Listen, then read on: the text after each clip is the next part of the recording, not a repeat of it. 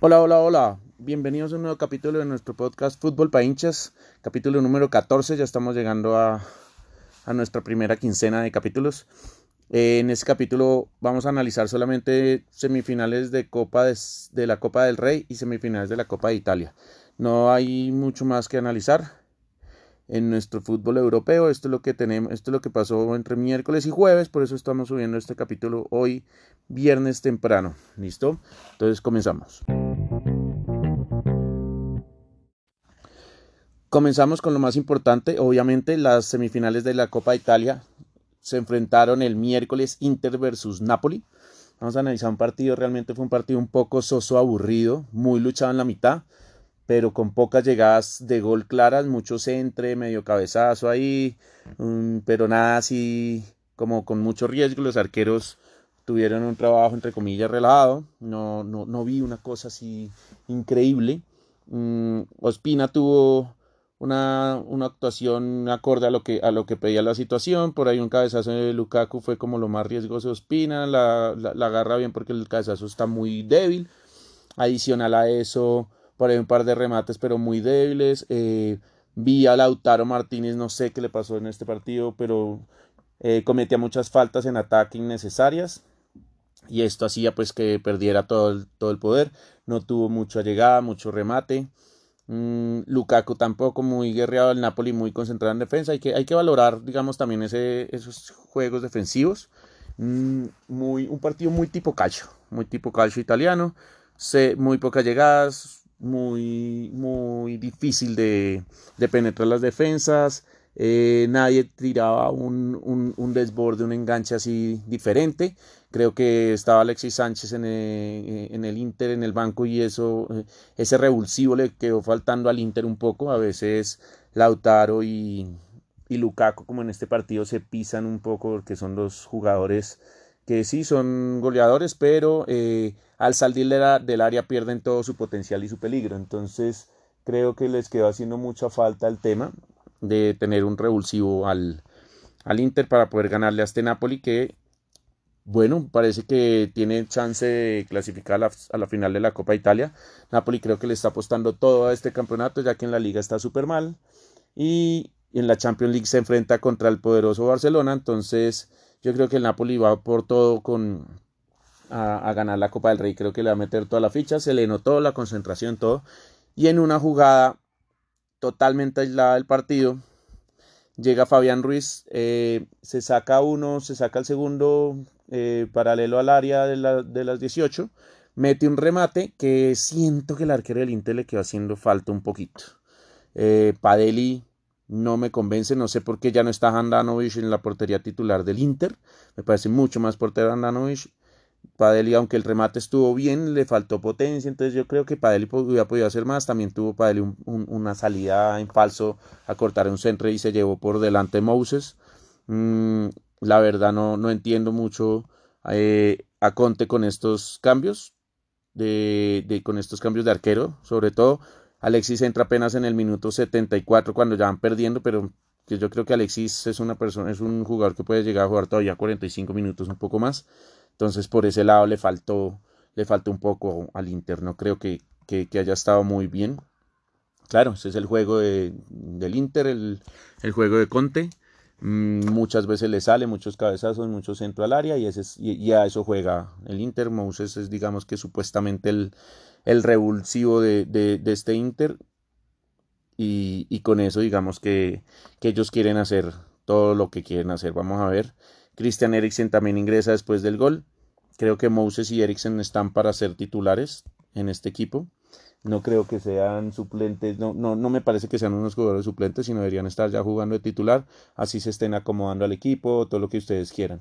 Por otro lado, eh, tenemos a la Copa, la otra semifinal, que es Milan Juventus.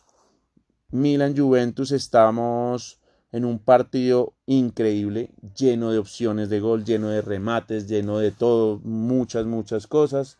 Eh, este partido junto a un Milan de Zlatan era el partido del Morbo. Zlatan por un lado, Juventus por el otro, el partido de Nike. Mm, y quiero decirles que vi un partido ridículamente espectacular. O sea, yo hace rato no veía un partido de la liga italiana con tantas llegadas, los dos arqueros fueron las figuras. Eh, llegaban por un lado, por el otro, remate de afuera, de cabeza, mejor dicho, hubo llegadas a diestra y siniestra.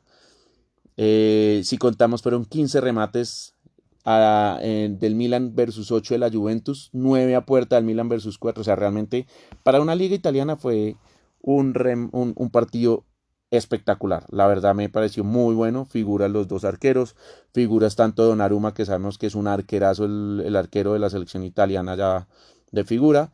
Y Gigi Buffon, que vuelve a la titular por la Copa de Italia, obviamente, porque es el suplente en la liga, en la Copa en la, en la Liga Italiana y en la Champions, por la Copa de Italia la de Gigi. Y también juega un partidazo, pues Gigi es Gigi, eso no hay nada que hacer. Entonces el, el pasado versus el presente en los arqueros de la selección italiana, ¿qué más podíamos pedir si no es eso? El Milan empieza ganando 1-0 con un, tiran un centro remata como de medio, media volea, pero no es que le dé muy duro, sino que se le sale acomodado y J.G. Buffon no alcanza a llegar a, a, tapar ese, ese, balón y llega don Teo Hernández al 10 minutos después, al minuto 71 y le mete un, un choque horrible a Dybala y le sacan su segunda tarjeta amarilla y lo, y lo expulsan. Yo creo que este partido con como se le planteó el partido, el Milan lo hubiera ganado si no hubiera sido por esta expulsión. Y hasta ahí ya empieza, obviamente, se viene la lluvia encima. Tiran un centro y Cristiano Ronaldo lo que hace es que en ese centro eh, remata una media chilena y el defensa que lo está cubriendo al saltar pues tiene el brazo abierto, le pega en el brazo cuando él ni siquiera está mirando, pero la nueva normativa de la FIFA, recordemos que dice que cualquier mano en el área es penal si no está debidamente pegada al cuerpo. Entonces, pitan penal, Cristiano Ronaldo pocos penales le había visto yo que cobrara al centro del arco, cobra al centro del arco, obviamente Donnarumma se juega hacia su costado izquierdo y empata uno a uno y empata uno a uno en las semifinales de, de la Copa. Entonces, tenemos partido de vuelta y están abiertas las series. Inter, claro, pierde local. Se van a la casa de Napoli ahora. Vamos a ver. Va a, estar, va a estar difícil para el Inter, pero el Inter es el Inter y sabemos que tiene más equipo que el Napoli, entonces sigue abierta esa serie. Milan empató de local con, contra la Juve y viene en la casa de la Juve. Ahí sí yo creo que la Juve está más opcionada para ganar, pero como se presentó el partido, el Milan lo jugó mucho mejor. Entonces esperemos que pasa muy abiertas las, las dos semifinales de la Copa de Italia. Por el otro lado, una Copa del Rey que ya se volvió aburrida, la vamos a pasar muy rápido, la verdad. Eh, gana Athletic Club 1-0 contra el Granada de local con gol de Iker Muñain. Eh, y en la otra semifinal, la Real Social le gana 2-1 al Mirandés con goles de Odegar, que está haciendo goles seguidos, fue el primero que le hizo al Real Madrid, vuelve y hacen esta, y Oyarzabal de penal. Eh, empata el partido Ayas del Mirandés. Entonces, pues digamos que ahí estamos con, con esas dos semifinales. Pero pues digamos que, ¿qué podemos decir? Debería pasar Real Sociedad Athletic Club. La va a ser, lo que yo les decía, va a ser una final de la Copa del Rey bastante aburrida, pero bueno, hay que, hay que dársela en este caso. Me iría con el Athletic Club que tiene más finales, es el equipo con más títulos de Copa del Rey después del Barcelona, entonces creería que lo va a ganar él y va por toda con ese título. Entonces vamos a ver qué, qué sucede con estos dos equipos. Para terminar vamos a hacer las recomendaciones de los partidos que vienen este, este fin de semana. Eh, hoy viernes, que estoy subiendo el capítulo, no sé cuándo lo ven ustedes, pero juega Valencia Atlético de Madrid. Buen partido por la, por la Liga Española. Valencia séptimo con 37 puntos, Atlético Madrid cuarto con 39. O sea, esto quiere decir que el Valencia si le gana al Atlético Madrid de local que está, pueden comenzar a, sacar al Atlético de Madrid de puestos de Champions y esto daría fin al ciclo Simeone para mi gusto. Eh, hoy también se enfrenta el Dortmund contra el Eintracht Frankfurt. Eh, el Dortmund debería ganar, tiene que ganar para no perderle pisada a los líderes. Entonces va a estar interesante este partido. Mañana sábado, aunque les parezca chistoso, sigo recomendando Barcelona-Getafe. Getafe en este momento es el cuarto a siete puntos del Barcelona, o sea, ni siquiera lo tiene tan lejos. Barcelona tiene que ganar para no perderle pisada al, al Getafe. Está en el Camp acuérdese que Barcelona en el Camp se vuelve súper fuerte, entonces creo que, que, que está bastante interesante este partido. El Leipzig juega contra el Bremen, que desafortunadamente va muy mal el sábado. Mm, y en la Serie A, a nuestro Atlanta de nuestros delanteros Dubán Zapata y Luis Fernando Muriel contra la Roma. Cuarto y quinto, muy buen partido, a tres puntos de distancia la Roma. Si la Roma gana, e iguala en, puntos a, a, nuestro gran equipo de nuestros colombianos. Pero vamos a ver qué, qué, qué sucede. Yo creo que, la, que el Atlanta tiene con qué ganar ese partido. Y el domingo el domingo creo que viene nuestro gran partido de, la fecha y es Lazio Inter. Lazio tercero, pero a un punto de la, del Inter que está primero compartiendo punta con la Juventus. Y viene y se enfrentan estos dos. Entonces aquí es donde viene realmente qué es lo que va a pasar en esta Liga de Italia. Mientras que la Juve pues tiene un partido sencillo, se va a enfrentar contra el Brescia. El Brescia en el puesto 19 casi de último, entonces la Juve lo va a ganar sencillo. Y eh, la Juve va a sacar provecho de, las chispas que se saquen Lazio y el Inter. En este partido Lazio-Inter, eh, quiero contarles que hace 18 partidos no pierde la Lazio. Y adivinen contra quién fue el último partido que perdió la Lazio. Pues sí, señores, contra el Inter de Milán. En el Giuseppe Meazza. Eso quiere decir que, mejor dicho, el Olímpico de Roma esto va a estar candela pura.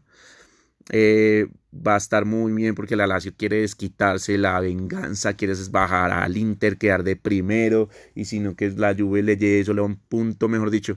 Yo creo que esto va a ser candela este partido, va a estar muy bien. Eh, el Inter no reservó ningún jugador en la semifinal de Copa Italia, está buscando los dos frentes, los dos frentes que le quedan. Y bueno, si, si queremos decir que la Europa League también la va a buscar, pues bien, pero entonces vamos a ver cómo le rinde al equipo y viene partidazo. No se lo pueden perder. Este es el que más les recomiendo este fin de semana. 2 y 45 de la tarde el domingo. Y esto es todo por este capítulo. Nos veremos el lunes en la mañana para analizar todo lo que pasó el fin de semana. Muchos éxitos y descansen.